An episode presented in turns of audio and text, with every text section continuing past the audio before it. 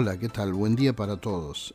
En este domingo quisiera compartir con ustedes la lectura del Evangelio según San Mateo, capítulo 4, versículos 12 al 23. Y nos dice así. Cuando Jesús oyó que habían encarcelado a Juan, regresó a Galilea. Partió de Nazaret y se fue a vivir a Capernaum, que está junto al lago en la región de Zabulón y de Neftalí para cumplir lo dicho por el profeta Isaías, tierra de Zabulón y tierra de Neftalí, camino del mar, al otro lado del Jordán, Galilea de los gentiles. El pueblo que habitaba en la oscuridad ha visto una gran luz.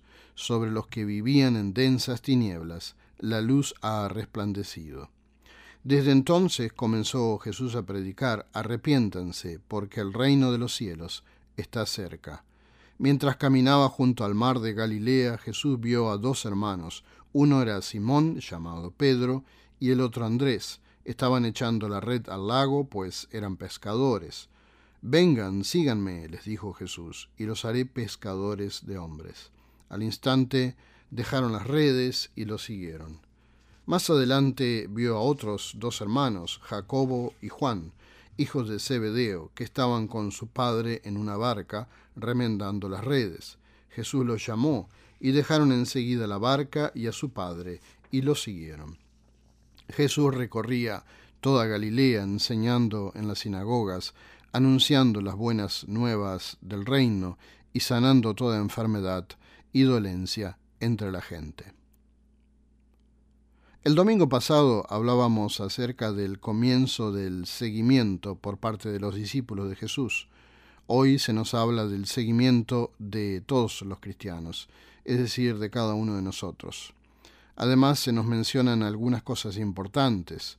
Se dice una gran luz sobre los que vivían en densas tinieblas, la luz ha resplandecido, el reino de los cielos está cerca, y también me voy a referir a la lectura para este domingo también de 1 Corintios capítulo 1 versículos 10 al 18, en que leemos, el mensaje de la cruz es una locura para los que se pierden.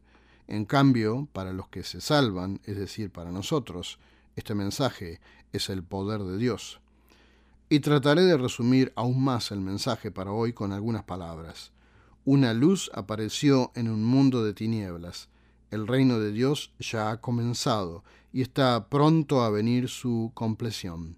Hay gente que aún no puede digerirlo, ni mental ni espiritualmente, pero hay un poder de Dios real y disponible para todos los que puedan creer. En este tiempo tradicional de la Epifanía, queremos resaltar más que nada la manifestación del poder de Dios en el mundo y que está disponible para todos los creyentes. Para los que no creen, lamentablemente no está disponible. Hay muchas personas que aún no pueden percibir las bendiciones del poder de Dios, pues todavía no son capaces de creer.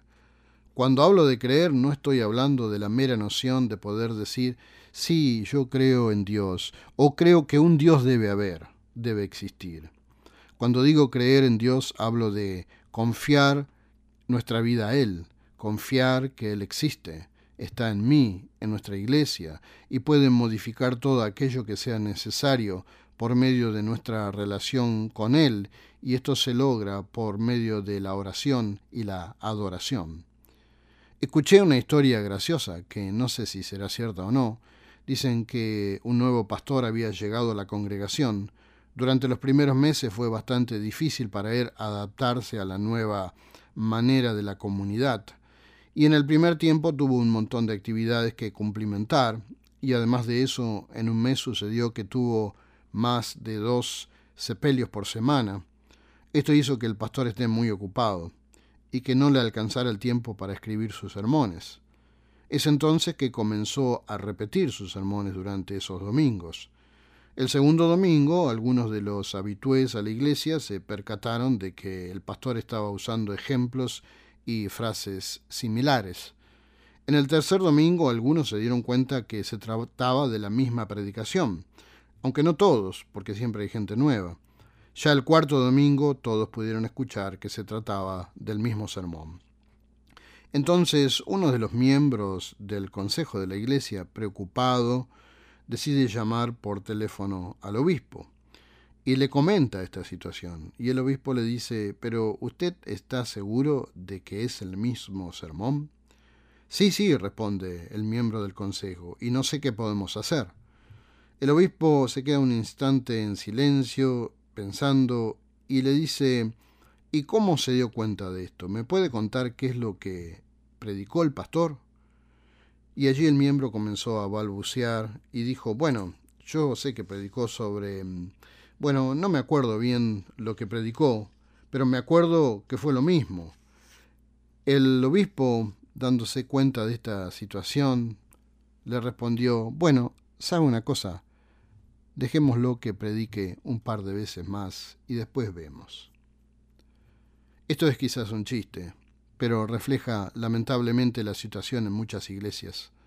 No creo que esto pase acá.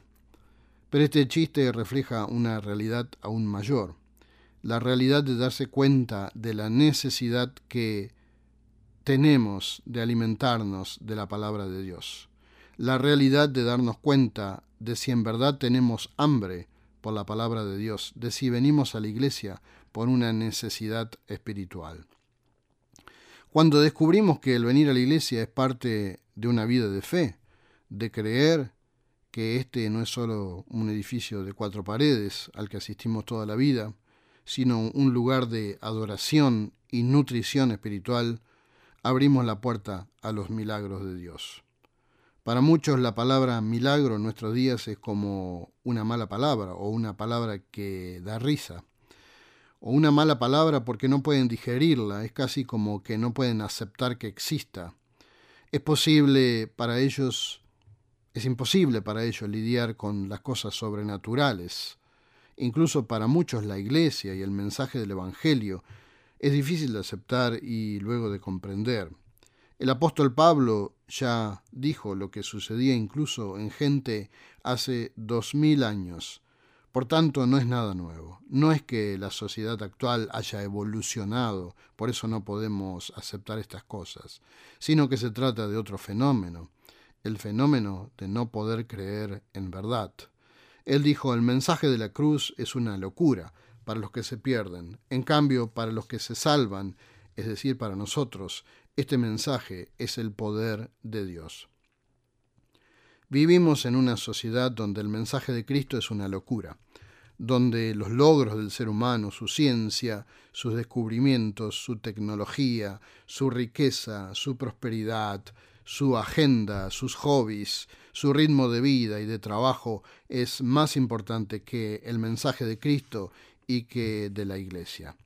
Si bien sabemos que el mensaje de Cristo ha acuñado y transformado nuestra cultura y nuestra sociedad occidental, muchos rechazan o reniegan de la fe en Cristo, que originó todos los beneficios y logros alcanzados por las personas de fe en estos últimos años y no se dan cuenta que despreciar el mensaje de Cristo es lamentablemente atentar sobre las fases, las bases fundacionales que han logrado todo lo bueno de esta época moderna.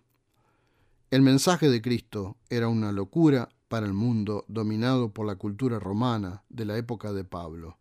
Lo es hoy también para nuestra cultura del siglo XXI. Todo lo estable y el progreso adquirido por el ser humano en los últimos dos mil años ha sido logrado por una transformación, primero espiritual y luego de mentalidad en las generaciones que nos precedieron. Incluso nuestras constituciones y modo de gobierno de la mayoría de los países civilizados del mundo han sido basados en los principios del Evangelio de Cristo. Cuando perdemos de vista todo esto, comenzamos a alejarnos de Jesucristo, a nivel personal primero y de toda la sociedad, y con el tiempo dejamos de creer. Así de simple. Cuando dejamos de creer, el poder de Dios, del cual nos habla el Evangelio para el día de hoy, comienza a menguar en las iglesias, en los hogares y en la sociedad hasta comenzar a desaparecer y apagarse. Es por eso que se nos dice para hoy una gran luz sobre los que vivían en densas tinieblas. La luz ha resplandecido. Si queremos conservar la luz, la llama del poder de Dios, tenemos que volver a creer en Él. Jesús recorría toda Galilea, enseñando en las sinagogas, anunciando las buenas nuevas del reino y sanando toda enfermedad y dolencia entre la gente. Ese poder de Dios está disponible para cada uno de los que creen. Ese poder, de Dios está también disponible en las iglesias de los que creen, y nada lo extinguirá. El reino de Dios se inauguró con la llegada de Jesús al mundo y alcanzará su plenitud en su segunda venida. Es nuestra tarea de los creyentes de mantener esa luz encendida por medio de nuestra fe y de nuestro respeto por la palabra de Dios. ¿Qué quiere decir Jesús cuando dice arrepiéntanse, porque el reino de los cielos está cerca? Precisamente eso, volver a confesar nuestra fe en Cristo, volver a tener una comunión con Él, volver a estar conectados con Él y su iglesia. De esa manera el poder de Dios, la luz del Espíritu, podrá manifestarse, aún en medio de las tinieblas de un mundo que no quiere creer. Ese poder es el que genera milagros por doquier. Esa palabra que parece ser una mala palabra en una sociedad que no puede creer. Pidámosle a Dios que nos pueda dar esa fe otra vez, que podamos fortalecer esa fe por medio de nuestra entrega a Él, que podamos abrirnos al poder de Dios y a la luz del Espíritu Santo, a quien le agrada regalarnos milagros para nuestra vida, ya ahora y aquí en esta tierra. Amén. Les deseo una semana bendecida.